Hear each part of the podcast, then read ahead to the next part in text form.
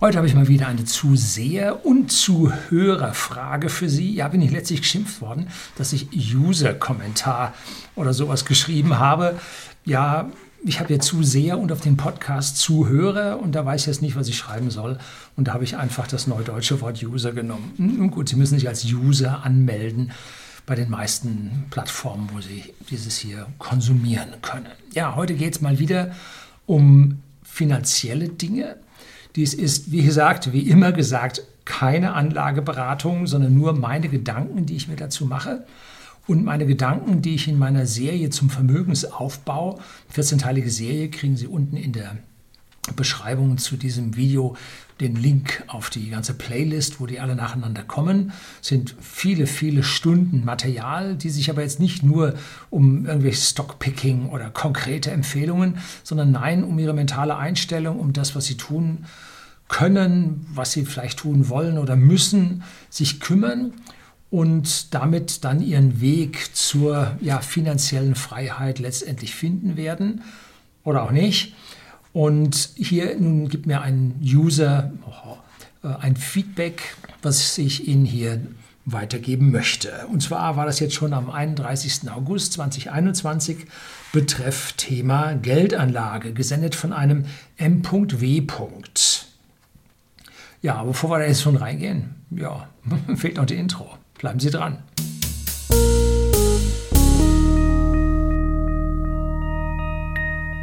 Guten Abend und herzlich willkommen im Unternehmerblog, kurz Unterblog genannt. Begleiten Sie mich auf meinem Lebensweg und lernen Sie die Geheimnisse der Gesellschaft und Wirtschaft kennen, die von Politik und Medien gerne verschwiegen werden. Und heute kommt nun diese Mail, die ich Ihnen vorlesen möchte. Guten Tag, Herr Lüning. Ich verfolge Ihre Beiträge auf YouTube nun seit Jahren und muss sagen, Ihre Videos sind kurz gesagt einfach top. Wow, das geht runter wie Butter und kommen meiner Meinung meist relativ nahe. Da ist er also äh, in derselben Bubble wie ich drin.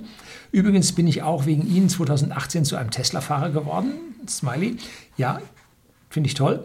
Und auch seit 1993 Whisky-Sammler. Zufälle gibt es. Ja, 1973 ist whisky.de, der Versender hochwertigen Whiskys an privaten Endkunden in Deutschland und in Österreich, gegründet worden. Damals noch unter dem Namen The Whisky Store. Mittlerweile firmieren wir unter whisky.de. Ja, herzlichen Dank. So, kurz zu mir, also zu ihm. Ich bin 47 Jahre alt, komme aus der Nähe von, das lassen wir jetzt mal weg, bin gelernter Werkzeugmechaniker, Techniker und Meisterausbildung. Aktuell arbeite ich in einem Automobilzulieferbetrieb, Punkt, Punkt, Punkt, als Abteilungsleiter mit 100 plus Mitarbeitern. Da mir allerdings Jahr für Jahr immer mehr bewusst wird, dass sich Leistung, Schrägstrich Einsatz in so einer großen Firma nicht mehr rentiert, Bürokratie, unfähige Vorgesetzte und so weiter, habe ich früh damit begonnen, mich um mich selbst zu kümmern. Dies auch allerdings mit großem Erfolg. Ja, so muss es sein. Sich um sich selbst kümmern und dann richtig merken, es geht, es geht vorwärts. Heute wichtiger denn je. Warum ich Sie anschreibe? Ich bin nun durch verschiedene Assets, Edelmetalle, Krypto, Aktien in der Zwischenzeit finanziell so gut aufgestellt, dass ich mich aktuell auch mit dem Gedanken trage, ein langfristiges Devisendepot über die nächsten zwei Jahre aufzubauen, um passive Einnahmen zu generieren. Nur ich bin mir absolut nicht sicher, ob überhaupt noch ein Aktiencrash kommt bei dieser massiven Geldvermehrung, beziehungsweise welche Aktien nicht so stark fallen würden. Anbei mein virtuelles Aktiendepot, 10 Aktien, mit der Bitte an Sie, dass Sie dieses gegebenenfalls kurz ergänzen oder Werte streichen bzw. kommentieren, da ich mir wirklich bei der Auswahl sehr schwer tue, vor allem bei diesen Kursen, nämlich nur ihre private Meinung ohne Gewähr. Also er sagt auch, äh, wenn er daneben haust, ich mache dich da nicht verantwortlich. Aber da hier andere Leute zuschauen, werde ich keine Empfehlung abgeben. Ich werde nichts da ergänzen. Ich habe mal ein Musterdepot aufgebaut in einem der späteren Beiträge in dieser 14-teiligen äh, Vermögensbildungsserie, wo ich also auf tatsächlich explizite Aktien ganz konkret eingegangen bin. Allerdings muss man gucken, das waren, da waren Aktien von mir dabei, aber nicht alle. Und es waren welche dabei, die ich nicht habe. Das hat sich so, das hat sich eine Schnittmenge ergeben mit dem, was ich habe. Und komme ich gleich noch ein bisschen dazu, warum es heutzutage etwas anders aussieht. Das mit dem Aktiencrash bin ich mir auch nicht so sicher. Wie will man denn den Aktiencrash definieren? Wenn Sie jetzt hingehen und sagen, ich habe jetzt in einem Jahr außer der Reihe 15% Preissteigerung, und meine Aktienkurse bleiben konstant, habe ich dann einen Crash erlebt von 15 Prozent. Nun, ein Crash wird anders definiert, das sind 15 oder 30 Prozent, oder 20 oder 30 Prozent, 25 oder 30 Prozent. Und wenn jetzt also eine Inflation zwei Jahre nacheinander je 15 Prozent lief, sitzen wir dann in einem Bärenmarkt, wenn die Aktienkurse konstant bleiben? Das ist, alles ist relativ. Und wenn wir hohe Inflationen sehen, werden sich die Aktienkurse nicht unbedingt nach unten bewegen. Aber dennoch sollten diese Aktienkurse stärker steigen als die Inflation, beziehungsweise noch stärker steigen als die Geldmenge, die in den Markt gebracht wird.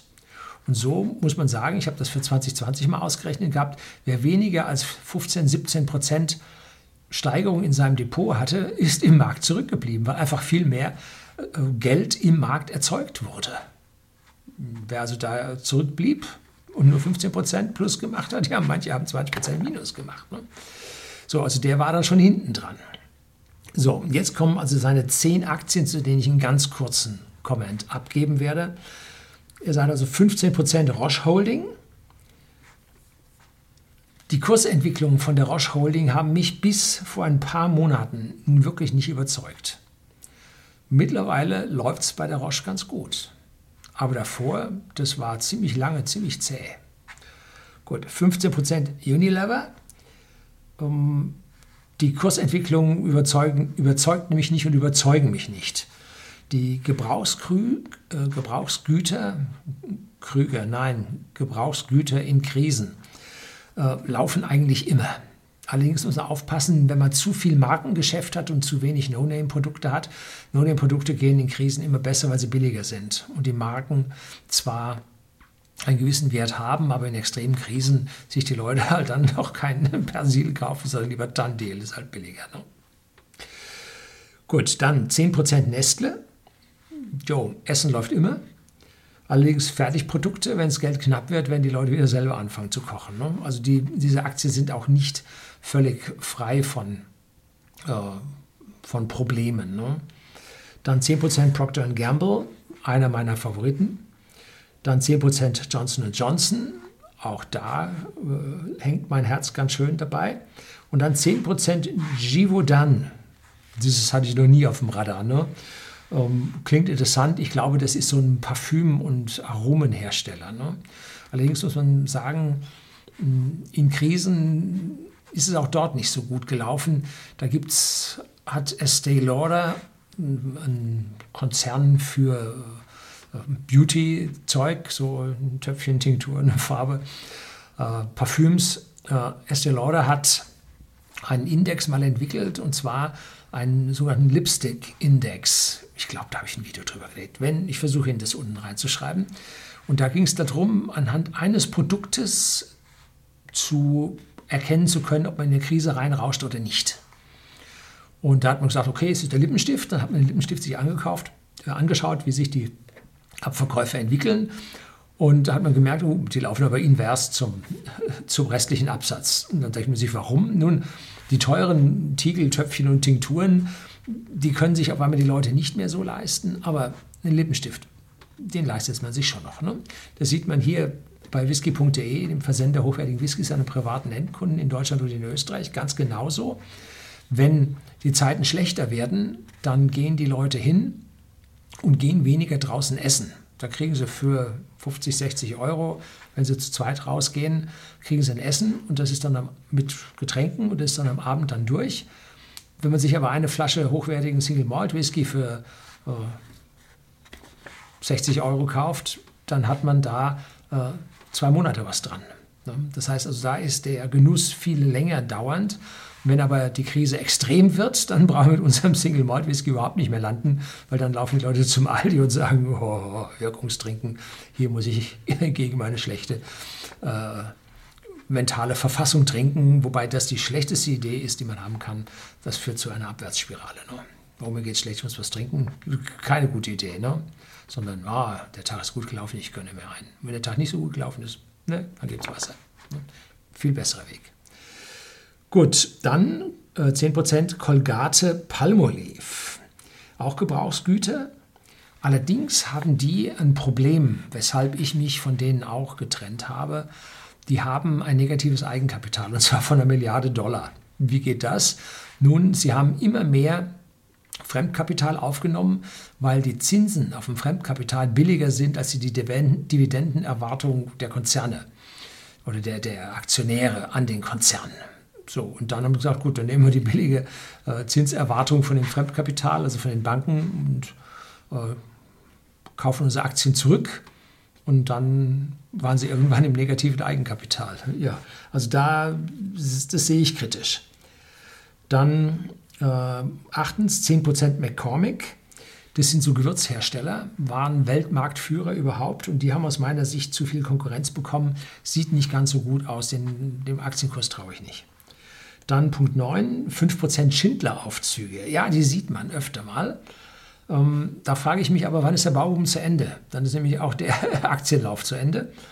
Und das Gelbe, der Platz 10, 5% in Geberit. Das sind so diese Armaturen, Toiletten und so Zeug. Ne? Äh, ganz genauso Baumboom, Bauboom. Wann ist das zu Ende?